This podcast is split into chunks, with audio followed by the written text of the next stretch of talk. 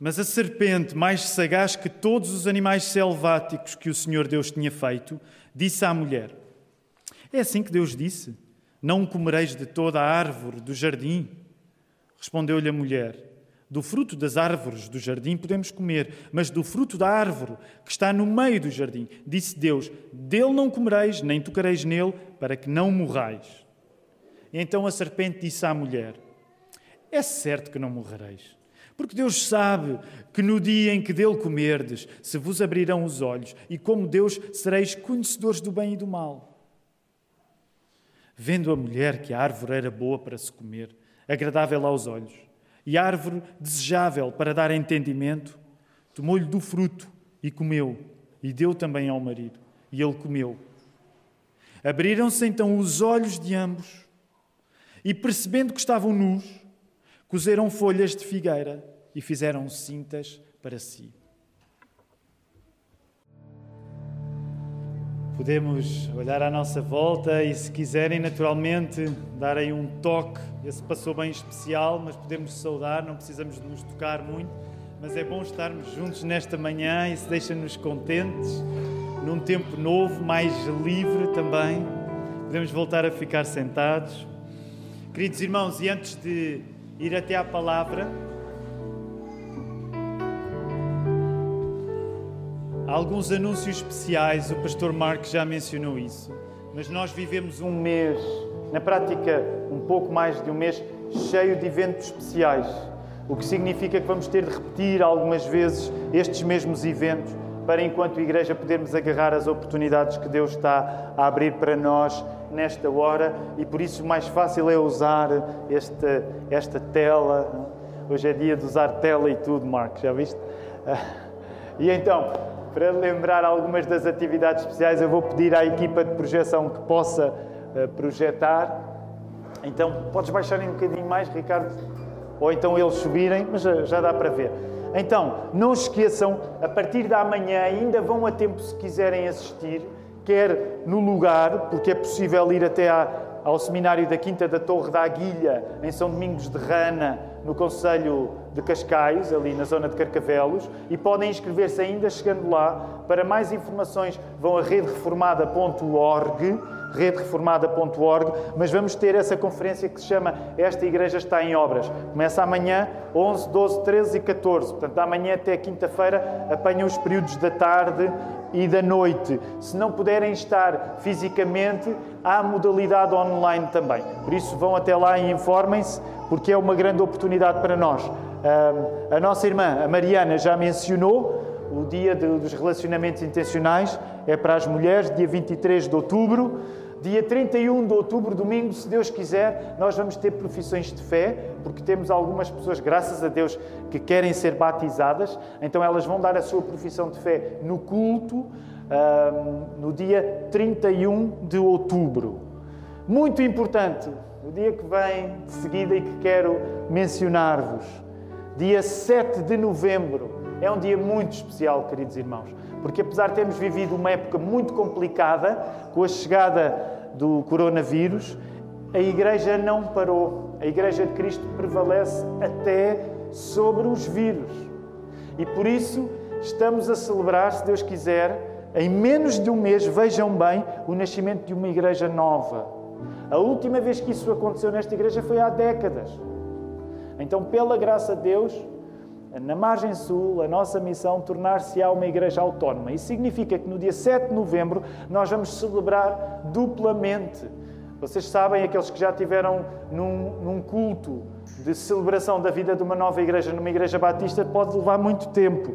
Então, para não levar assim tanto tempo, vamos ter primeiro um culto aqui na Lapa e da parte da tarde lá na margem sul. Então, assim, de duas maneiras, no dia 7 de novembro vamos celebrar a autonomia da margem sul como igreja local. Deixa de ser nossa filha, vai sair de casa, vai seguir o seu caminho. Estamos cheios de alegria porque, como tenho partilhado convosco, como os pastores têm partilhado, vamos continuar juntos, vamos continuar a fazer trabalho juntos, mesmo reconhecendo a autonomia desta igreja local. Dia 7 tem uma coisa especial, é que se Deus assim permitir, a Margem Sul vai batizar pessoas e vai usar o nosso batistério, vai usar as nossas instalações para fazer isso nesse culto de manhã. No dia 14 de novembro, nós temos a Assembleia, porque não esqueçam, quando alguém quer fazer parte da igreja, esse é sempre um voto de confiança que a igreja dá. Por isso, como costumamos fazer, nós vamos enviar as informações todas a partir do dia 31 de outubro para que a igreja possa conhecer, tem 15 dias para dizer alguma coisa sobre o assunto e no dia 14 vamos reunir-nos e como fazemos nas nossas assembleias é só para votar. Portanto, dia 14 de novembro, a seguir ao culto, vamos ter uma assembleia rápida para os membros de igreja, só para votar a entrada destes nossos irmãos como novos membros. Se Deus quiser, então no dia 21 de novembro, nós próprios celebraremos a entrada destes irmãos no corpo de Cristo que a igreja local é, através do batismo. Então são várias datas, nós vamos manter-nos a repetir nos próximos tempos para estarmos completamente sintonizados para isso. Deus é bom, Deus tem sido bom para nós, concordam? Deus tem sido muito bom para nós, nós estamos muito contentes. Vamos até à palavra de Deus. Estes anúncios já foram feitos, sabem que a tendência do segundo turno é levar um pouco mais tempo do que o primeiro, mas eu não quero fazer isso convosco, portanto se não começamos a ver a congregação a começar a ir ao, ao, primeiro, ao primeiro serviço de culto por lhes ter chegado aos ouvidos que o culto é mais curto lá. Mas vamos a isso. Vamos até a Gênesis outra vez. Uh, o sermão que vos quero pregar é uma recomendação. E essa recomendação é: não te escondas de Deus, esconde-te em Deus. Não te escondas de Deus, esconde-te em Deus. Quando nós nos sentimos mudados pelo mal que fazemos, a tentação é querermos esconder isso. Quando tu fazes alguma coisa errada, tu és tentado a não assumir a coisa errada que fizeste. E na prática é isso que aconteceu com Eva e com Adão, no texto de Gênesis 3. Sempre que o nosso pecado, sempre que alguma coisa má que nós fizemos, sempre que nós sentimos que isso muda a nossa vida, a nossa tentação é querermos fugir de assumir isso. Mas ter realmente os olhos abertos, e olhos abertos é, é o tema desta série de mensagens. Ter realmente os olhos abertos, porque é uma expressão que, que é usada já algumas vezes neste capítulo 13 e é usada hoje neste verso 7. Ter os olhos abertos não é fingir que nós não erramos. Ter os olhos abertos não é tu fingires aos outros que não és um pecador. Não é, não é tu fingires diante de ti próprio que não és um pecador. Não é tu fingires diante de Deus que não és um pecador. Ter os olhos abertos não é nós simularmos o mal que fazemos e que não queremos admitir. Ter os olhos abertos é ver em Jesus a verdade que nos transforma. É ver em Jesus a verdade que nos transforma. E é esta a mensagem que eu quero pregar-vos nesta manhã, e para isso, como repetimos sempre, eu não tenho o poder de o fazer, só o Espírito Santo tem esse poder, e é por isso que nesta hora nós oramos para que, uma vez mais, em oração durante este serviço de culto, nós nos coloquemos em dependência do Deus que é Pai, é Filho, é Espírito Santo. Vamos orar? Vamos orar. Deus Pai, as nossas intenções podem ser as melhores, mas isso só não chega e por isso, nesta hora, nós queremos pedir-te, em nome de Jesus, que tu nos realmente abras os olhos para a tua palavra. Ó oh, Senhor, dá-nos a força, precisamos de força e coragem que vêm de ti para admitirmos o mal que fazemos. O mais fácil é não admitir ou fugir desse mal. Senhor, todos nós chegamos aqui esta manhã com disposições particulares. Uns chegaram animados, outros, se calhar, não estão assim tão animados. Uns chegaram muito crentes, outros, se calhar, não estão assim tão crentes. Só tu conheces, Senhor, a noite que tivemos, só tu conheces a semana que vivemos e só tu, que és Deus e o Criador de cada pessoa aqui, pode fazer este milagre de fazer a tua palavra ser repartida por todos e atender todos. Guia-me na pregação, guia-nos a todos ao ouvirmos a tua palavra, para que Jesus seja a verdade que nos está a transformar.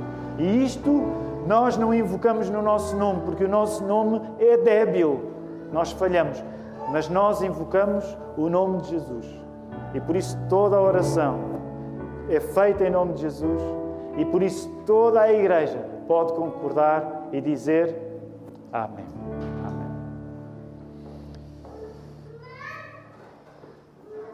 Eu não sei se se recordam, mas há quatro meses eh, nós começámos uma série de mensagens. Foi a série de mensagens anterior a esta, que se chamava Vestimos o que Queremos. E era o que queremos do verbo querer e não do verbo querer. É óbvio que brincávamos um pouco com a fonética do verbo. Uh, e nessa altura fomos para Efésios 6, porque nos interessava estudar aquele texto que fala acerca da armadura do cristão. As coisas que nós somos chamados a vestir. E no primeiro, na primeira mensagem acerca, uh, a primeira mensagem nessa série de sermões, chamada Vestimos o que Queremos, eu chamei a vossa atenção para algumas ideias principais sempre que o assunto na Bíblia passa pela roupa. Porque quando a Bíblia fala em vestir alguma coisa, e às vezes nem o verbo vestir é usado, às vezes pode ser usado apenas o verbo pôr. Mas sempre que a Bíblia fala em vestir alguma coisa, em pôr alguma coisa, há muita força nessa ideia. Para resumirmos o muito que está em causa nesta ideia poderosa de vestir coisas, na Bíblia, nós diríamos que quando a pessoa se veste na Bíblia, a pessoa escolhe aquilo que é. A pessoa escolhe aquilo que é. E tendo em conta que nós agora falamos da história do primeiro homem, que é Adão, e falamos da história da primeira mulher, que é Eva, é útil ter como exemplo, para ilustrar a força da ideia de vestir na Bíblia, um texto, por exemplo, como Colossenses 3.10. Colossenses 3.10. Não precisam de abrir, se quiserem podem abrir, mas eu vou ler. Colossenses 3.10 ilustra a força da ideia de vestir nas Escrituras. Diz assim: Vos revestistes do novo homem que se refaz para o pleno conhecimento, segundo a imagem daquele que o criou. Uma das coisas que está aqui em causa é precisamente o contraste do novo homem, que é Cristo, com o primeiro homem, que é Adão. O homem, Adão, é o símbolo do homem em que o pecado entrou, o homem do pecado. Adão é o velho homem, Cristo passa a ser o novo homem. E uma das coisas que a Bíblia nos está a dizer num texto como Colossenses 3:10 é que nós cristãos somos chamados a vestir o homem novo que Cristo é. Nesse sentido, quando se fala acerca de escolher tecidos na Bíblia, é sempre uma maneira de nós assumirmos uma nova personalidade, uma personalidade. Se tu queres saber como é que vais ser cristão em outubro de 2021, isso também se vê pelo modo como, através de novos comportamentos, tu vestes a tua identidade nova que tens em Cristo. Por isso é que a ideia de vestir é tão importante na Bíblia. Porque quando tu vestes alguma coisa na Bíblia, tu estás a escolher uma identidade. Como vimos neste texto em Colossenses 3, 10, tu já tens uma nova identidade em Cristo quando és cristão e é chamado a vestir essa nova identidade. Como é que isso na prática funciona, Tiago? Podes perguntar. Isso funciona precisamente através das obras que são uma evidência da fé que nós temos e nós passamos a ter um comportamento diferente porque estamos vestidos com a identidade nova que Cristo tem para nós.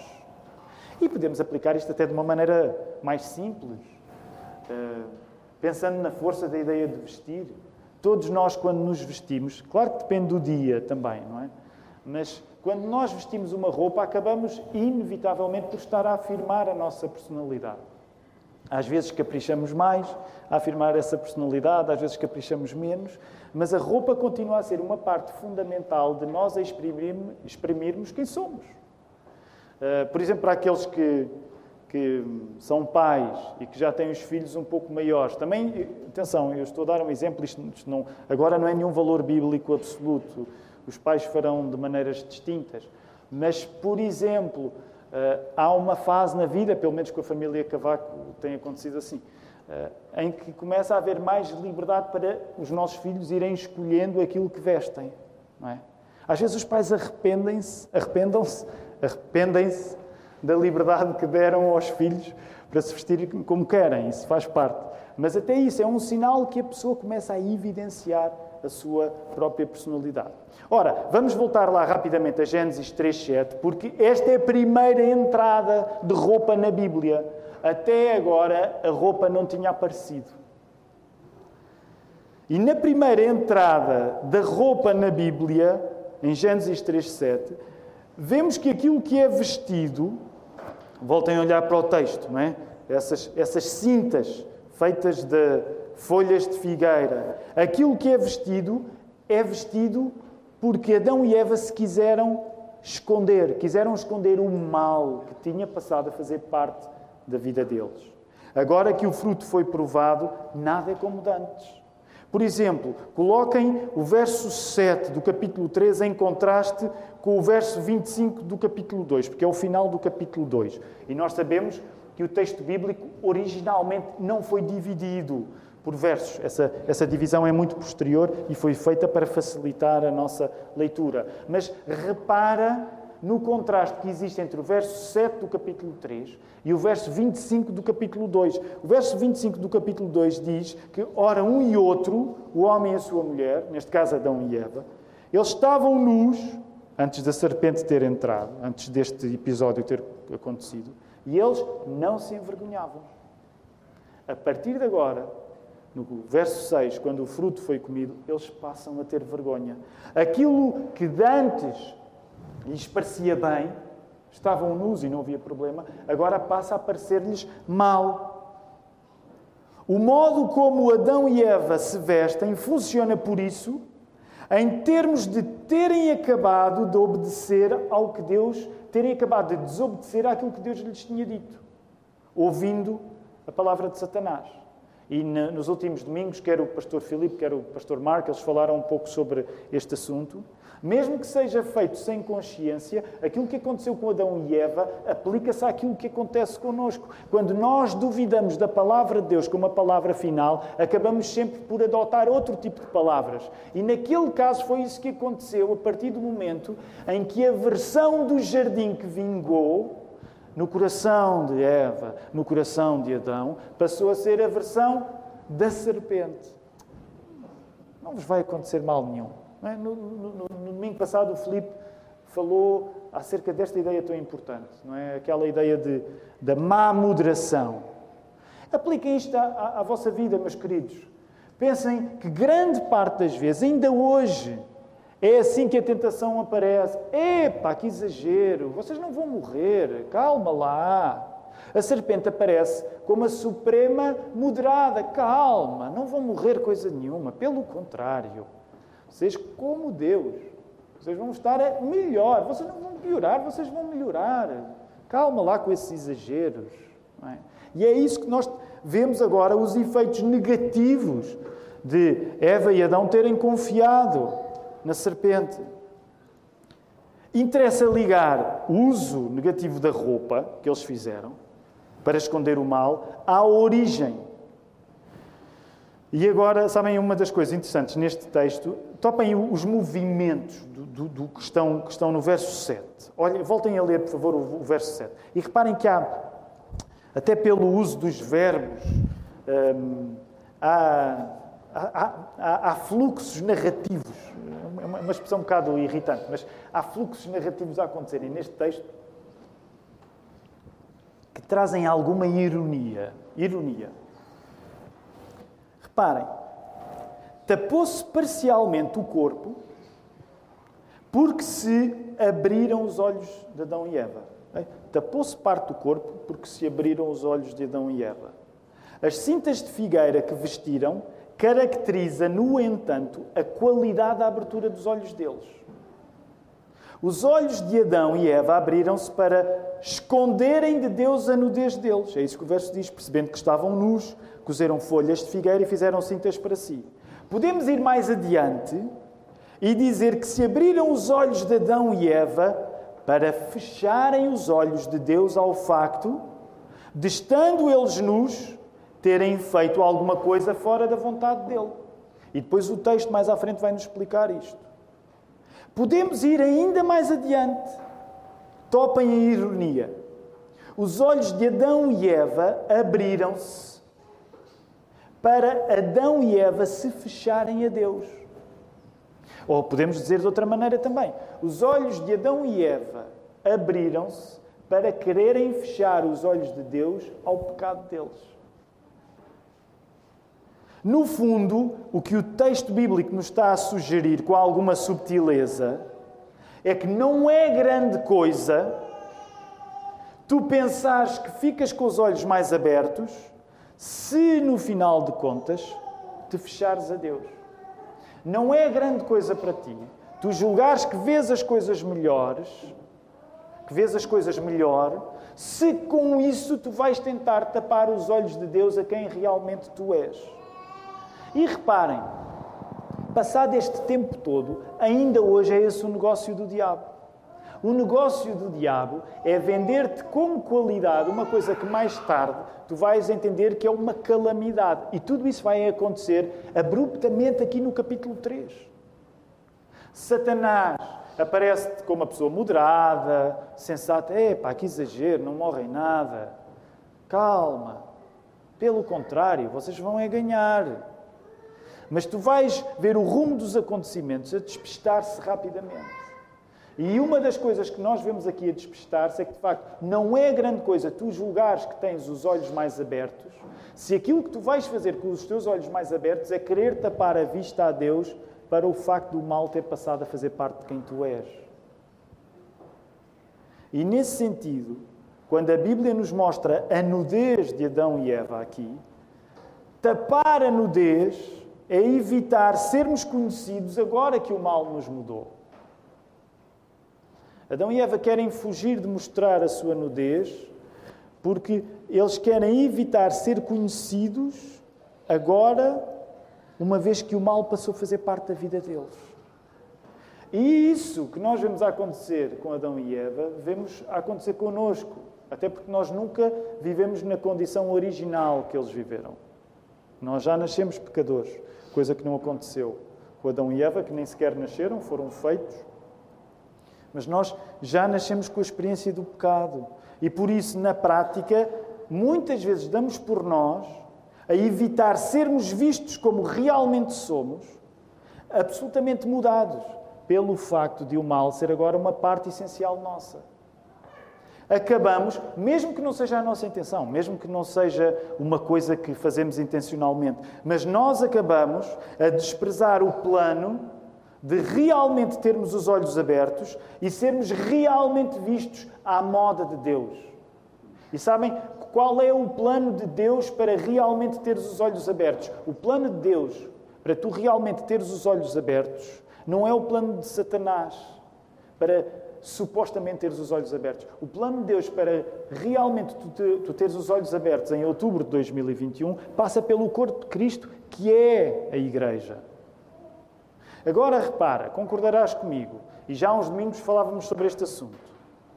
E não te esqueças, tens alguma questão, envia para geral.igrejadalapa.pt geral.igrejadalapa.pt porque às quintas-feiras nós voltamos a estar juntos e a falar sobre as perguntas que nós temos, que o texto suscitou para nós. E esse período de perguntas é uma parte fundamental da refeição que a palavra de Deus é. E por isso, isto mesmo se aplica às pessoas que seguem a transmissão lá em casa, não precisam de estar aqui uh, fisicamente. Se há alguma questão que tu tens, uh, toma nota já, porque sabes, se não tomares nota já, ela voa e depois à quinta-feira a pessoa pergunta alguma pergunta e ninguém tem, não tem perguntas. Portanto, se houver alguma coisa, topa, uh, anota já aí e envia. Nós acabamos, estava a dizer-vos, acabamos ainda aqui inconscientemente a desprezar o plano de termos realmente os olhos abertos que a Igreja é. E tu concordarás quando eu faço esta generalização. Em grande parte, vamos dizer assim, no mundo mais, o mundo dito mais ocidental, em grande parte, hoje, a pessoa, quando faz parte de um movimento religioso, isso facilmente é usado como uma suspeita de que essa pessoa está a ser manipulada. Por exemplo, e, eu próprio, eu e a Ruth, nem sempre eh, resistimos, não é? Porque, por exemplo, nas plataformas de streaming, o que nunca falta são documentários sobre seitas religiosas, não é? Quem nunca, não é? Quem nunca pecou, que atira a primeira pedra. Uh, e, e, é fantástico, porque há documentários fantásticos sobre seitas religiosas que, em grande parte, alimentam um imaginário hoje de que, quando tu te metes com uma religião, tu não vais ver as coisas com os olhos abertos. Alguém te vai manipular. E em grande parte, na imaginação das pessoas, olhos abertos, à semelhança daquilo que Satanás sugeria em Gênesis 3, olhos abertos é quando tu deixas de precisar de Deus e quando deixas de precisar de líderes, não é? E por isso muitas vezes ouvimos aquele slogan No Gods, No Masters. E as pessoas acham que quando não têm deuses, quando não têm mestres, quando não têm professores, aí sim vêm as coisas melhor, aí sim têm os olhos abertos. Não é por acaso que pertencer a uma igreja é geralmente descrito por muita gente como uma forma de ser enganado, não ter os olhos abertos. Não é por acaso que confessar os nossos pecados é geralmente descrito como uma forma de nós ficarmos desprotegidos. De certeza que vocês já ouviram isto de alguém. Se vocês disserem a alguma pessoa, eu faço parte de uma igreja, ah, é? Fazes parte de uma igreja? Uh, é uma igreja católica? Não, é uma igreja evangélica. E também te confessas ao padre? não, não. Bem, muitas vezes os evangélicos suspiram da livre. Ah, não, não, não, eu não preciso me confessar ao padre. Como se a confissão não fosse uma coisa que a Bíblia diz para fazer. Mas vamos imaginar que esta conversa está a acontecer e tu dizes: Não, eu não, eu não me confesso ao padre, mas confesso, confesso aos pastores, a outras pessoas da igreja. Não seria estranho que a pessoa, ao ouvir-vos dizer isso, dissesse: O quê? Tu confias a tua intimidade a alguém? Tu expões quem és? Tu expões os, os teus erros a alguém? Não é? E muitas vezes a tendência será: Não, eu quero evitar qualquer tipo de circunstância em que, em que alguém possa saber uma coisa sobre mim que é muito negativa. Então, por um lado, as pessoas da igreja são vistas como eles não têm os olhos abertos, eles são guiados lá pelos pastores, pelos padres, pelos gurus. Por outro, a confissão dos pecados, uma coisa que a Bíblia nos chama a fazer, é vista como tu não te desprotejas, tu não te coloques na mão de ninguém. Deixem-me reconhecer que as coisas podem correr mal no campo da confissão de pecados. Por exemplo, nós não entendemos a confissão de pecados como um show público. Aquilo que falamos em privado, em privado fica. Nós não entendemos a confissão de pecados como a ausência de pudor. O pudor faz parte da experiência de confessar pecados. Nós reconhecemos que pertencer a movimentos religiosos pode ser uma maneira de sermos manipulados. Isso pode acontecer numa igreja evangélica também. Nós não estamos a negar isso. Mas o que eu te quero dizer é que esses medos fazem parte da mesma estratégia de Satanás hoje em 2021, como era a estratégia de Satanás em Gênesis 3. No fundo, quando não nos abrimos a sermos vistos por Deus e pela comunidade que Ele criou na Igreja como corpo de Cristo, continuamos a aceitar a versão luciferina dos olhos abertos. A versão, dita assim, soa mais, soa mais pesada ainda, a versão satânica dos olhos abertos. Nesta manhã eu quero convidar-te a não comprares a versão dos olhos abertos, que é a versão da serpente. De que te vale julgares teres os olhos abertos se isso significa tu fechaste a Deus?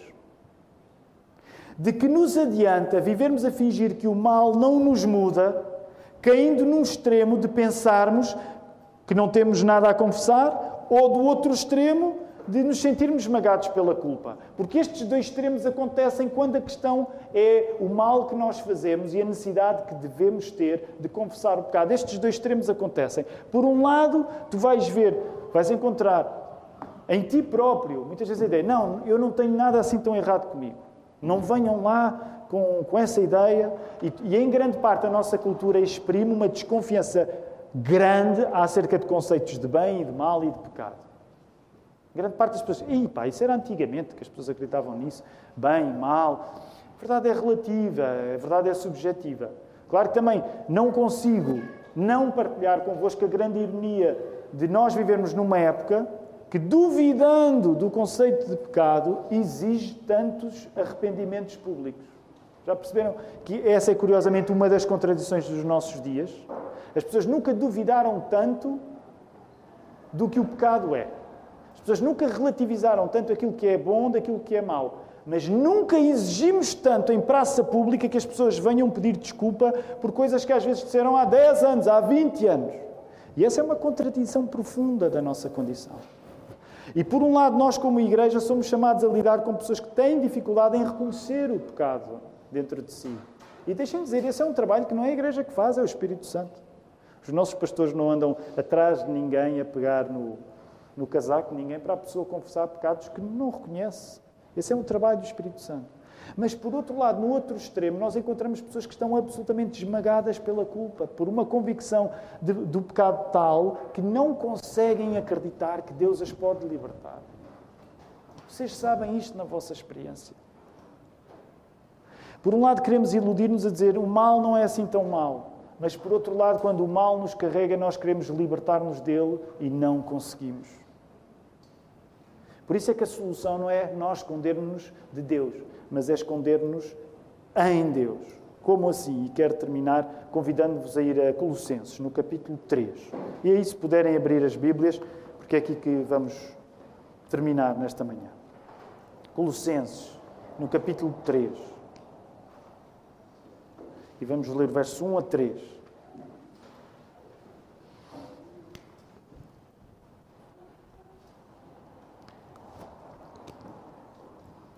Portanto, se fostes ressuscitados juntamente com Cristo, buscai as coisas lá do alto, onde Cristo vive, assentado à direita de Deus.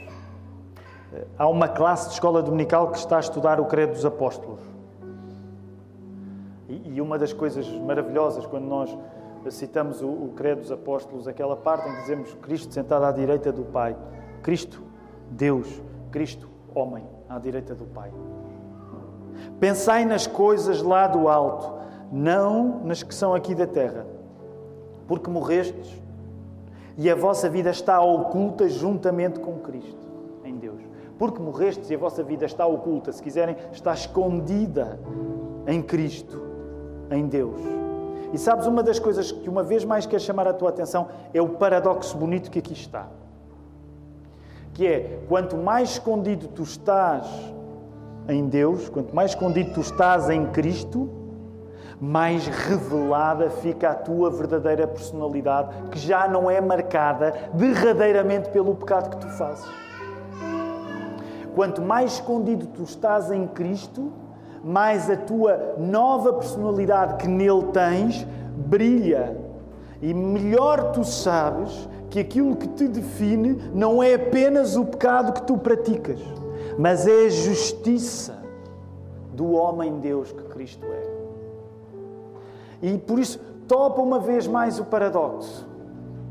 Muitas vezes esta santidade, que é aquilo que acontece gradual e crescentemente, como diz o nosso catecismo, quando nós somos justificados por Cristo, quando a justiça de Cristo passa a ser a coisa mais relevante acerca de nós, muitas vezes, quanto mais nós nos santificamos neste mundo, mais parece que nós ficamos transparentes. As pessoas associam até a santidade como uma falta de personalidade, como se nos tornássemos fantasmas ao mundo. No sentido em que as pessoas vão dizer: que é essa a tua personalidade? O que é que tu fazes?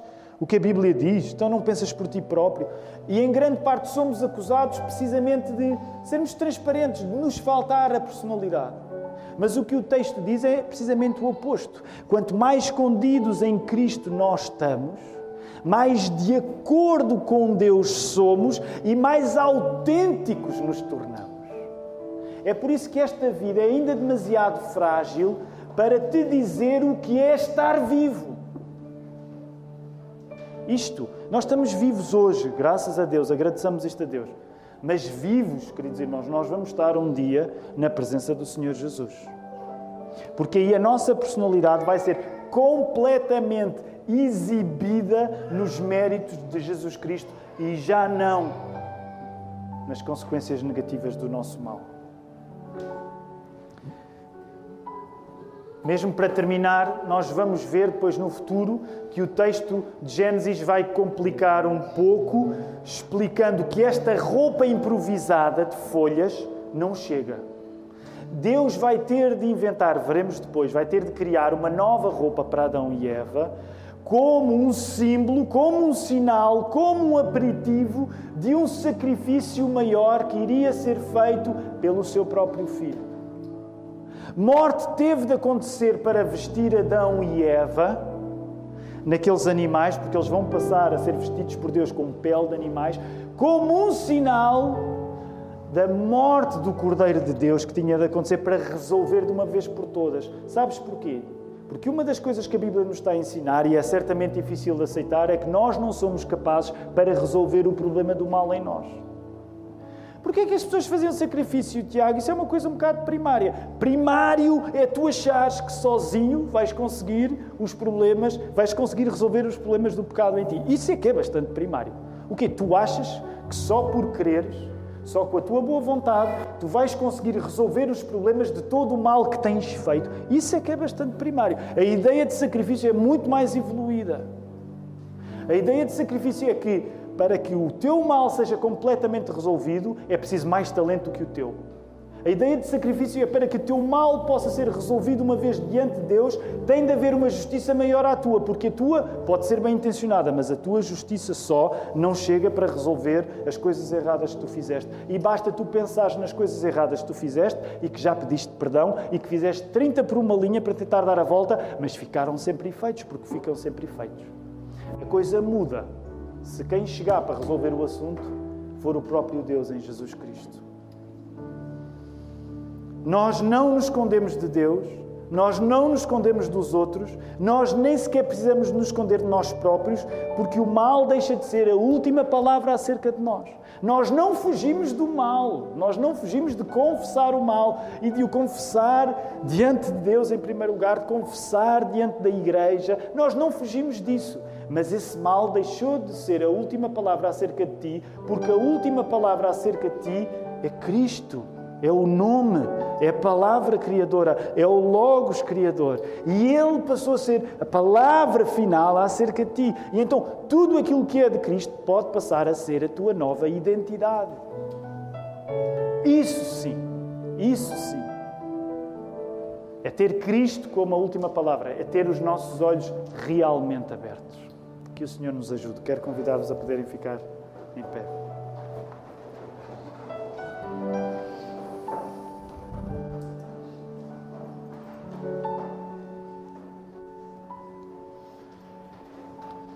Querido Deus, obrigado por este encontro. Obrigado porque te encontras com o teu povo nos méritos do Senhor Jesus. Obrigado porque nós somos visitados por Ti nesta hora.